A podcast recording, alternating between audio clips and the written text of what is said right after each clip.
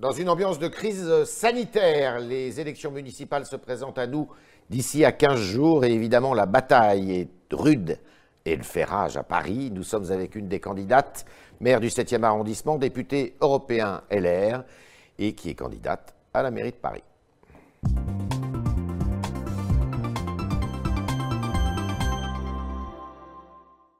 Bonjour Rachida Dati. Bonjour. Alors vous redoutez que cette crise sanitaire sur le coronavirus eh bien, euh, reporte, euh, conduise à reporter ces élections? Moi, comme je l'ai déjà dit, moi j'ai confiance dans le système de santé français euh, et j'ai confiance dans les, dans les médecins et le personnel soignant, même s'ils ont été mis à rude épreuve euh, ces dernières années. Je, le disais encore récemment, c'est vrai qu'on n'a jamais eu autant de démissions de médecins, autant d'exaspération de, euh, du personnel soignant et, et c'est vrai qu'ils n'ont pas été entendus et malgré cela, ils sont engagés, dévoués pour la protection et euh, la santé des Ça Français. Ça perturbe euh, votre campagne? Alors, moi, Par exemple, vous avez un meeting bientôt euh, le 9 à Gavron. Mais moi, je continue à être le sur 9 le terrain. mars avec Nicolas Sarkozy, Bien sûr. Pour l'instant, les meetings ne sont pas interdits, mais moi, je continue à faire une campagne de terrain. Je rencontre les gens, je rencontre des associations. Je rencontre, je vais, nous étions dans le 18e, dans le 11e, dans le 10e. On, va rencontrer les gens là où ils nous vous demandent faites confiance de, au gouvernement pour campagne. gérer cette crise? Ben, Moi, j'ai confiance dans le système de santé français. D'accord. Euh, il y a eu euh, une décision qui a été prise ce week-end, justement, à l'issue d'un Conseil des ministres dont on pensait qu'il était mm. réservé au coronavirus. Et puis, le Premier ministre a décidé de dégainer, entre guillemets, le 49.3 pour faire passer la réforme des retraites. Est-ce que toute cette agitation autour de cette réforme, avec euh, l'obstruction aussi qui a été conduite par quelques oppositions, est-ce que tout ça, ça nourrit pas l'antiparlementarisme de notre pays? En partie, vous avez raison, moi je trouve. Euh, le 49.3, vous le savez bien, euh, Yves Tréhard, c'est un outil euh, constitutionnel qui, peut, qui est à la disposition du gouvernement quand il y a une urgence à faire adopter un texte dans l'intérêt des mmh. Français, dans l'intérêt général. Là, c'est quasi un passage en force. Et ce qui est gênant dans l'utilisation de ce 49.3, vous l'avez dit, c'est-à-dire que la France, c'est pas, pas un jeu. C'est-à-dire qu'on ne fait pas des effets de surprise. C'est pas un spectacle. Le gouvernement joue. On n'a pas. Bah, non, mais c'est pas c'est pas un spectacle. Il n'y a pas des surprises. On ne fait pas un conseil des ministres en disant euh, c'est euh, sur le coronavirus et puis on sort avec un 49-3 sur les retraites. Mais moi, je trouve que c'est mépriser les Français parce qu'on leur dit, on, dit oui, on prend les responsabilités parce que c'est votre santé qui est en jeu, et puis finalement, c'est sur les retraites. Donc il y a du mépris. Moi, je trouve que ça, c'est pas. Et puis, vous le savez bien, d'habitude, quand on prépare un 49-3, on consulte. On reçoit les présidents de groupe, on en parle avec euh, certains parlementaires, on, en parle avec euh, l'opposition. Et donc là, rien n'a été fait. D'ailleurs, ils étaient en plein débat euh, au Parlement, à l'Assemblée nationale. Subitement, le Premier ministre dit nous allons sortir le 49-3. C'est vrai que ça nourrit l'antiparlementarisme. D'ailleurs, beaucoup de parlementaires dans cette majorité, dans leur majorité, dans la majorité gouvernementale, sont hostiles à, à ce passage en force. Alors, les élections municipales, pour la deuxième fois, un sondage vous donne en tête au premier tour, euh, avec une, des intentions de vote à 25%, 24% pour Mme Hidalgo, 20% pour Mme Buzyn de La République En Marche. Euh, vous êtes confiante? Une campagne élection, c'est euh, oui, il peut y avoir euh, une histoire de confiance, mais une confiance euh, dans votre programme, dans ce que vous incarnez, vos valeurs. Mais moi, je ne suis pas à dire j'ai gagné, c'est super et tout, pas du tout. Vous êtes contente de voir même Jean-Marie Le Pen vote pour vous? Ah, mais enfin, certains, quand ils n'ont rien à dire, ils veulent polémiquer. Il n'habite pas Paris, je vous l'ai déjà dit. Moi, je suis concentrée sur ma campagne, je suis concentrée sur ce que je propose aux Parisiens. Alors, je suis sur le terrain tous les jours. C'est tout ce qui m'intéresse. D'accord. Alors. D'accord, vous virez en tête, mais alors le problème qui se pose, c'est le deuxième tour, puis le troisième. Mmh. Euh, est-ce que vous avez des réserves de voix sachant Vous savez, que vous avez, Monsieur euh, Tréhard, je suis venu euh, faire votre émission il y a quelques mois. Le, problème, il était déjà, même pas le premier tour, c'est est-ce que vous êtes capable d'être candidate? Vous m'avez posé vous-même la question sur ce plateau en disant non, mais par non, non, non, pas avoir été comme ça, non, certainement pas. Mais... Comme je disais, vous êtes mieux élevé que ça. Non, je dis simplement par rapport au soutien de ma famille politique mmh. et par rapport à la possibilité que la droite puisse mobiliser, fédérer à Paris. Mhm. Donc, euh, moi, je ne vais pas vous parler d'un deuxième tour. À l'époque, j'avais, une seule chose en tête, c'était de rencontrer les Parisiennes et les Parisiens pour répondre à leurs attentes, à leurs préoccupations et leurs difficultés. Et sachez, Monsieur Triard, qu'il y en a beaucoup. Donc, aujourd'hui, je fais une campagne de premier tour. J'ai un projet. Nous sommes une équipe. J'ai des candidats investis dans l'ensemble des arrondissements. C'est ce que je fais tous les jours. Et, je réponds aux préoccupations des Parisiens qui ne me demandent pas, qui me demandent pas, mais le deuxième tour, que faites-vous? Ils me disent, Qu'allez-vous faire, faire, pour nous quand, si vous êtes élu maire de Paris? Philippe Goujon, qui est maire euh, sortant du 15e arrondissement, qui se représente, oui. Euh, n'a pas beaucoup, euh, je dirais, euh, d'enthousiasme pour vous. Est-ce que vous pensez qu'il va quand même se résoudre à, vous Monsieur Tréhard, moi, Monsieur Goujon, c'est pas c'est pas mon affaire. Mon affaire, c'est les Parisiens. C'est mon affaire, c'est d'être en tête dès le premier tour parce que compte tenu du mode de scrutin, ça, il faut que vous soyez en tête au premier tour. Compte tenu du mode, mode de scrutin, le vote utile et l'alternative à Madame Hidalgo, c'est Rachida Dati et ses candidats à Paris. Je vais vous dire pourquoi. Parce que nous, notre programme et notre projet, on l'a fait dans la proximité, dans la connaissance des enjeux et des questions, et aussi dans l'écoute euh, des Parisiennes. C'est ça qui est important. Et M. Goujon avait fait un accord avec M. Griveaux, ça ne m'intéresse pas. Ce que je veux, c'est que dans tous les arrondissements, les, tous les Parisiens aient la possibilité de voter pour moi pour que puisse, nous puissions être l'alternance de Madame Hidalgo, à Madame Hidalgo. Mais pas une alternance pour une alternance. C'est une alternance pour changer Paris. Parce que moi, je vous le dis, monsieur. Alors, on va dire sur le fond. Si, je, euh, suis élu, si je suis élu maire de Paris, ça changera véritablement. Euh, une aide aux familles, alors c'est assez généreux, hein, une aide aux familles de 1200 euros à chaque nouvel enfant mmh. pendant trois ans. Mmh. Euh, c'est une mesure qui est, décidée pour, que les Français, enfin les Parisiens, restent vivre dans leur oui, ville. Pour les classes moyennes. Tout à fait. Mais comment vous faites pour régler, pour être généreuse comme ça? Alors que la, ville de Paris est très endettée, de quelque, plus de 6 milliards d'euros. Donc comment vous faites? Oui, on a plus de 6 milliards et demi d'euros euh, de dette, c'est vrai. Et, encore, ça c'est que la dette officielle. Attendez, c'est que la dette mmh. officielle. Vous le savez mmh. très bien qu'il y a des artifices comptables qui permettent de cacher une autre partie de la dette. Donc ça c'est une réalité. Sauf que ce budget il traduit quoi? Comme toujours, un, budget ça traduit des orientations politiques. Mmh. Madame Hidalgo a fait des choix dans ce budget qui ne sont pas les miens. Donc d'abord, un, comme le budget euh, n'est pas sincère, la, gestion financière de la ville de Paris a été étriée par la Chambre régionale des, comptes, en 2016. On sait que le nombre de fonctionnaires... je termine. Je, voudrais, si je suis élu maire de Paris demain, je ferai un audit par un organisme indépendant, je rendrai compte aux Parisiennes et aux Parisiens de l'état des finances. Et forcément, je prendrai des arbitrages qui ne seront pas ceux, de, Mme Hidalgo, parce que je ne serai pas dans la continuité. On sait qu'il y a eu une inflation euh, du nombre d'employés de, la mairie de Paris. Est-ce que vous allez tailler dans les effectifs? Alors, aujourd'hui, il y a à peu près 51 000 agents à la mairie de Paris, avec des statuts certains très différents. Vous savez, ils ne sont pas tous, fonctionnaires, de la ville de Paris. Donc, il y aura euh, des statuts à revoir, des missions à revoir. Des contrats qui ne seront pas renouvelés? bah, Il y aura forcément des contrats qui ne seront pas renouvelés, renouvelés mais il y aura une nécessaire un nécessaire redéploiement. Il faut que les agents de la ville de Paris soient sur le terrain au service des Parisiens. Ça, c'est le premier point. Et l'autre aspect, à là où il faudra tailler très fortement, c'est tous les cabinets de l'exécutif. D'accord. Tous les collaborateurs. Ils sont les trop gras ah mais ils sont euh, non mais la mauvaise graisse comme disait Alain Juppé. Non mais il y, a il y, a pléthore de collaborateurs chargés de mission, de conseillers, tout ça il faut revoir. Pour être efficace, je vais vous dire, moi je le vois comme maire du 7e arrondissement. Moi les habitants me demandent des comptes à moi. Donc euh, comme dirait l'autre, le maire de Paris, c'est lui effectivement qui décide des orientations. Il s'appuie certes sur des adjoints, mais sur une administration, c'est-à-dire que moi je ne veux pas 22 euh, couches entre le directeur de l'administration et le maire de Paris. Je veux effectivement qu'on puisse avoir une direction opérationnelle sur l'administration. 1200 euros par euh, famille qui a un nouvel enfant. Vous avez chiffré ça? Oui. Il y a combien d'enfants qui naissent 27 000. 27 000. et puis vous avez une forte chute des enfants entre 3 et, 0 et 3 ans et 0 et 5 ans, une forte baisse sur cette mandature. Euh, c'est-à-dire que ça veut dire que les familles quittent pas, une fois qu'ils ont, une fois qu'ils ont eu effectivement euh, leur enfant. Vous et, donc, fin... et donc, moi, je ne souhaite pas aider le, marché immobilier, la pierre, parce que ça déstabilise le marché. C'est ce qu'a fait Madame Hidalgo. Donc vous allez arrêter l'encadrement des loyers? Et donc, moi, je souhaite aider les familles et pas la pierre. C'est ce que j'ai dit. L'encadrement des loyers, c'est une conséquence mhm. d'une mauvaise gestion euh, du marché immobilier. Et ça a mis deux par tiers, terre Deux tiers des Parisiens sont locataires.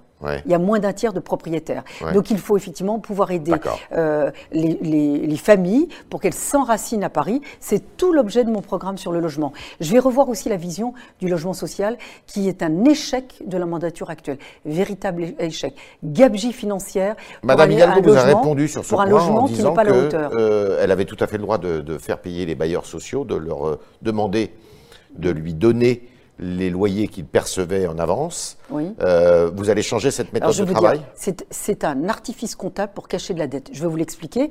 Je l'ai dénoncé il y a 15 jours et le canard enchaîné l'a repris. La Chambre régionale des comptes dit attention, ça doit être utilisé à titre exceptionnel et c'est pas du tout conforme aux normes comptables. Et comment elle a obtenu, comment elle a obtenu euh, cet artifice comptable? C'est l'ancien ministre du budget sous François Hollande qui a fait un décret sur mesure pour favoriser cet artifice. C'est-à-dire qu'elle ne demande pas, non mais elle peut demander peut-être six mois d'avance de loyer à la limite.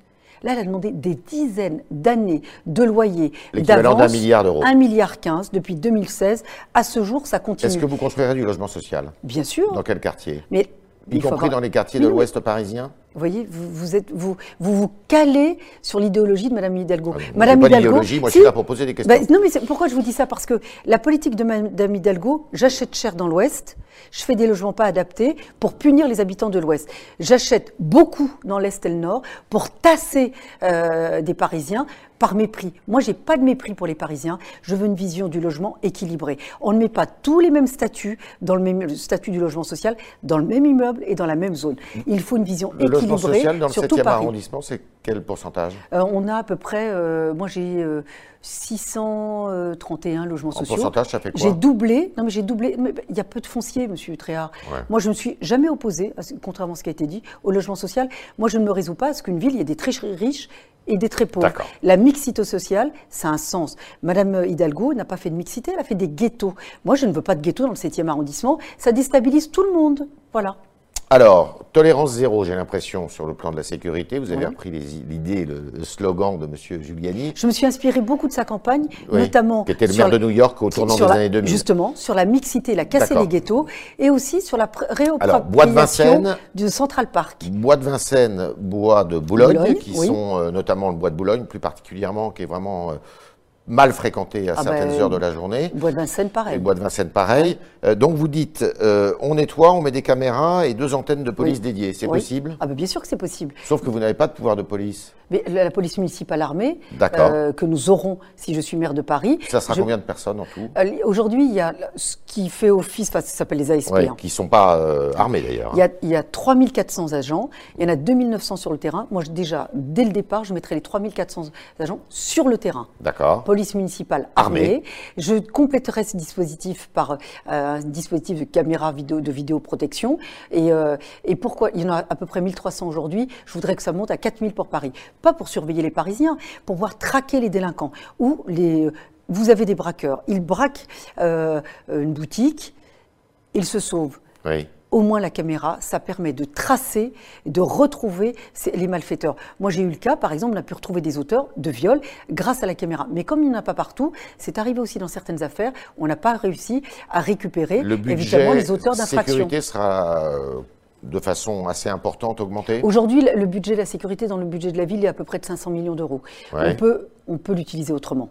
Et vous allez l'augmenter On va l'augmenter, mais de toute façon, moi, mon budget euh, évalué financièrement, ça représente du budget actuel, hein, mhm. entre 2 et 3% donc mhm. de toute façon, nous allons procéder forcément à des arbitrages.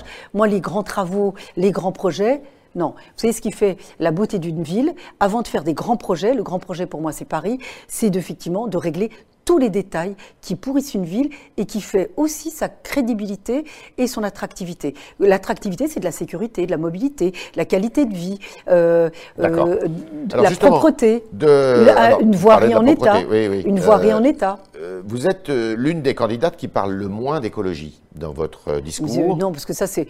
non, mais. Ah bon? Non, est-ce que c'est un problème? Mais bien sûr, mais qui, qui dit, peut dire aujourd'hui qu'il n'y a pas une urgence climatique? Personne. Tout le monde, Tout le monde est d'accord sur le En dehors de la propreté, vous faites quoi sur le fond de l'écologie Tout le monde est d'accord sur ce vous constat. Proposez quoi Mais quand on voit, on dit oui, la tendance de fond, c'est moins de voitures. C'est vrai, il y a une baisse de voitures, les voitures dans toutes les grandes métropoles. Mais simplement, Madame Hidalgo a créé les embouteillages de nuit et de jour. Mmh. Les embouteillages créent de la pollution. Ça, c'est le premier point. Et pour être écologique, la mobilité, il faut de la fluidité. L'autre point, il y a 500 espaces verts à Paris. Les deux tiers sont ni boisés ni végétalisés. Ils sont totalement squattés, soit par euh, évidemment euh, par euh, des dealers, soit par des toxicomanes. Aller au jardin des Halles, c'est un immense parc. Alors là, les familles n'y vont pas, ou elles y vont sous haute sécurité. C'est l'analyse de la colline du Crac. Les deux tiers des espaces verts à Paris plus, un arbre, plus un espace vert. Je veux revégétaliser ces espaces verts, remettre des arbres et puis se réapproprier les deux poumons verts euh, de Paris. Bois de Vincennes, Bois de Boulogne, c'est 17,5% de la surface Pas parisienne. Pas question de rouvrir euh, les voies sur berge qui ont été fermées à la circulation Mais Les Parisiens ont, souffert et subi des travaux pendant plus de six ans. Vous mmh. croyez que dès que je vais arriver, je vais leur dire on va euh, resubir des travaux pendant six ans? Non. Simplement, le schéma de mobilité, je vais tout le revoir pour Paris. Je vais le revoir avec des experts, notamment de l'écologie, et je le soumettrai aux Parisiens. Voilà. Par référendum mais moi, je, demanderai à chaque maire d'arrondissement de le soumettre à consultation à leurs habitants.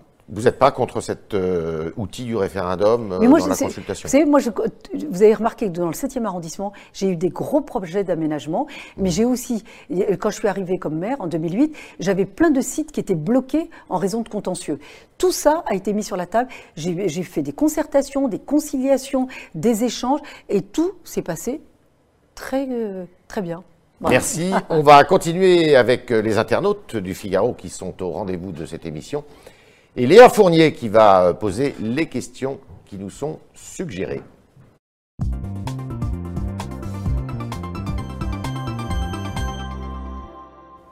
Léa Fournier, bonjour.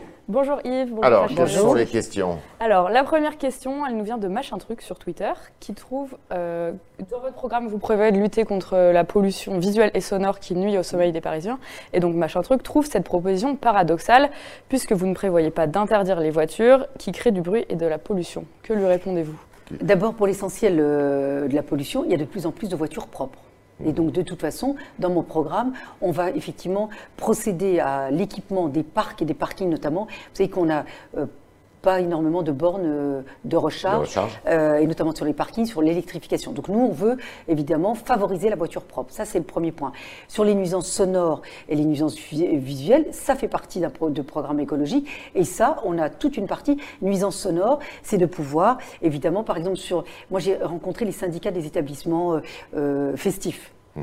Et donc, il faudra. Moi, je pense que pour que. Moi, je, trouve que Paris sans la fête, c'est pas Paris.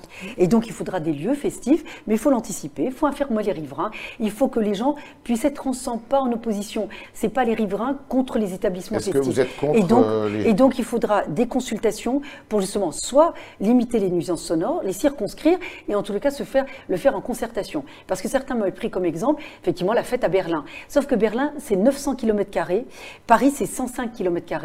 Et les endroits où souvent il y a la fête à Berlin, il y a peu de riverains ou d'habitants à côté. Donc tout ça s'organise dans une ville très dense. Rachida Dati, est-ce que vous êtes pour les terrasses chauffées, les terrasses de café? Moi, on a vu, parce que on peut s'inspirer de Rennes. Rennes, ça a été euh, des, mois et des mois de consultation, de concertation avec les restaurateurs. Et donc, euh, ils sont arrivés euh, à une décision de dire qu'il n'y a plus de terrasse chauffée. C'est expérimental, c'est pendant un an, ça a commencé en janvier. Donc ça, faut, faut se concerter avec les restaurateurs et les cafés. Moi, je n'utiliserai pas la méthode de Madame Hidalgo, qui est la contrainte, la punition et l'attaque. Donc ça sera facultatif Non, mais vous pouvez consulter. Moi, je, en ce moment, je suis en train de consulter les restaurateurs. Certains me disent c'est vrai que c'est pas c'est absurde d'avoir une terrasse chauffée euh, dehors. Il vaut mieux donner un plaid. Puis d'autres disent non mais compte tenu euh, du climat, euh, peut-être qu'on peut se préserver. Puis comme on a été beaucoup impacté avec les manifestations ou certaines. Donc vous n'avez pas fait votre choix encore. Non, c'est pas une histoire de choix. Ça, enfin, ça, ça, ça, se concerte avec euh, les personnes et les, les artisans et les commerces concernés. Pourquoi? D'abord, ils ont été très impactés par les manifestations, très impactés par les problèmes économiques. Donc on va pas leur dire demain. En plus, on va peut-être vous enlever une partie de votre chiffre d'affaires. Et les terrasses, moi je vais vous dire, je ne dissocie pas les terrasses des attentats de 2015. Les terrasses, c'est, ça fait partie de l'âme de Paris. Donc attention de ne pas créer encore une confrontation, une opposition. Mais moi je serais, effectivement, certains sont favorables pour qu'on distribue des plaides, pourquoi pas, mais il faut le faire dans la concertation comme l'a fait, comme ils l'ont fait à Rennes. Et Rennes, c'est pas euh, forcément de ma famille politique, mais moi je trouve que c'est bien de le faire, de faire les choses en concertation. On parlait il y a un instant euh, du bois de Boulogne et de Vincennes, donc euh, qui sont devenus d'après vous des lieux de trafic et d'insécurité. Tata Suzanne sur Twitter vous demande, je cite, que vont devenir les prostituées et autres travailleurs du sexe? Eh ben, À un moment donné, effectivement, il y en a eu beaucoup moins. Et puis de nouveau, là, sur ces deux dernières années, ça a réaugmenté. Comment vous l'expliquez? Bah Parce qu'à un moment donné, vous avez euh, moins de prévention, moins de sanctions pour certains, parce qu'il y a aussi, enfin moi je ne me résous pas ce qui est des réseaux de proxénétisme. C'est vraiment le retour des réseaux de proxénétisme. Il y en a de plus en plus. Et donc il faut euh, réprimer ces réseaux de euh, proxénètes. Moi il y a quelques années, lorsque nous étions au ministère de l'Intérieur, on avait beaucoup travaillé avec par exemple l'association Le Nid, qui prend en charge ces prostituées, qui aide effectivement à la réinsertion. Et donc il faut travailler avec des associations pour effectivement les sortir aussi de cette exclusion qui est une exclusion qui est la pire qui puisse exister, notamment pour les femmes. Justement, est-ce que vous pensez que ce serait une bonne idée de rouvrir les maisons closes pour assainir Boulogne et Vincennes? C'est une idée de modérateur Oui, mais enfin, moi je trouve que certains disent oui, il vaut mieux avoir un endroit sécurisé. Moi, j'y suis pas favorable. Mmh. Moi, j'y suis pas favorable. vous savez, euh, c'est vrai que certains disent oui, ça peut être un choix. Je crois que quand vous voyez euh, la prostitution, moi j'y suis allée, hein, la prostitution qui, est dans le, qui existe dans le bois de Boulogne, je ne crois pas que ce soit un choix. Donc vous êtes contre euh, les maisons closes Moi je, suis contre, de, c'est-à-dire quoi, on, on, légalise une forme de proxénétisme Je ne suis pas forcément, je suis pas favorable. D'accord. Autre question. Rachid sur Twitter vous demande si vous prévoyez de créer des espaces pour les SDF si vous êtes élu. Alors, moi, j'ai beaucoup travaillé avec d'ailleurs Éric Pliès, qui est candidat d'ailleurs euh, dans le 20e, je crois, pour Madame Hidalgo, euh, comme euh, et le SAMU social. moi, je travaille beaucoup pour la, soit la réinsertion, soit la prise en charge des SDF. Mais dans les SDF, il faut savoir, c'est pas SDF, c'est pas une entité homogène. Vous avez des gens, des travailleurs pauvres, vous avez des gens qui, à un moment donné, ont un accident de la vie, qui ont dérivé. Qui n'ont plus rien. Qui n'ont plus rien. Et donc, moi, franchement, je, euh, d'ailleurs, avec les paroisses de mon arrondissement, on travaille beaucoup à la réinsertion, à la prise en charge. Et donc, euh, euh, les SDF, ce n'est pas une entité homogène. Et donc, par exemple, pour les travailleurs pauvres, moi, je, souhaite travailler avec les, les bailleurs sociaux pour qu'on puisse réserver des appartements pour des gens qui travaillent, qui parfois dorment dehors, mais, aussi qui, parfois dorment dans leur voiture. C'est une réalité parisienne. Dernière question, euh, Léa. Chita sur Twitter juge que, je cite, Vous n'avez pas fait des merveilles en ce qui concerne la délinquance lorsque vous étiez ministre de la Justice. Il vous demande si vous pensez faire mieux en tant que maire de Paris. Ah, moi, je vais vous dire, on a fait beaucoup mieux lorsque Nicolas Sarkozy était au ministère de l'Intérieur. La délinquance avait fortement baissé, c'est facile à vérifier. Et lorsque j'étais garde des Sceaux, bien sûr que oui, la délinquance avait diminué. Et moi, je vais vous dire juste une différence. Lorsque j'étais garde des Sceaux, moi, je donnais des instructions de politique pénale. Il y avait des instructions de politique pénale, il y avait une politique pénale. Qui ne sont pas des instructions individuelles. Hein, ah non, non, j'en ai jamais donné. J'en ai jamais donné. Ce sont des instructions de politique pénale que permet euh, la Constitution. Le, garde des Sceaux peut effectivement donner des instructions générales de politique pénale. Moi, je n'entends pas beaucoup euh, la garde des Sceaux aujourd'hui. Moi, si vous connaissez, ou si Rachid peut me donner la politique pénale qui est appliquée aujourd'hui en France, je serais ravie d'avoir l'information. On n'a pas de politique pénale. Mais sur la politique pénale, je peux le rassurer, on l'a mise en œuvre, on a fait baisser la, délinquance, et à Paris, je m'y engage, je ferai baisser la délinquance, notamment la délinquance du quotidien, grâce à la police municipale armée, notamment, notamment c'est vrai que je précise notamment. Moi, je ne me résous pas à ce que Paris reçoive les JO en 2024 et ne pas avoir pris des mesures pour lutter contre la délinquance et l'insécurité à Paris. Merci Rachida Dati, merci de toutes vos, réponses pardon, à nos questions, vos précisions. Merci à Léa Fournier d'avoir euh, eh bien, été le porte-voix de nos internautes ce matin. Et puis évidemment, euh, la campagne euh, pour les municipales continue. Et à demain pour un nouveau rendez-vous.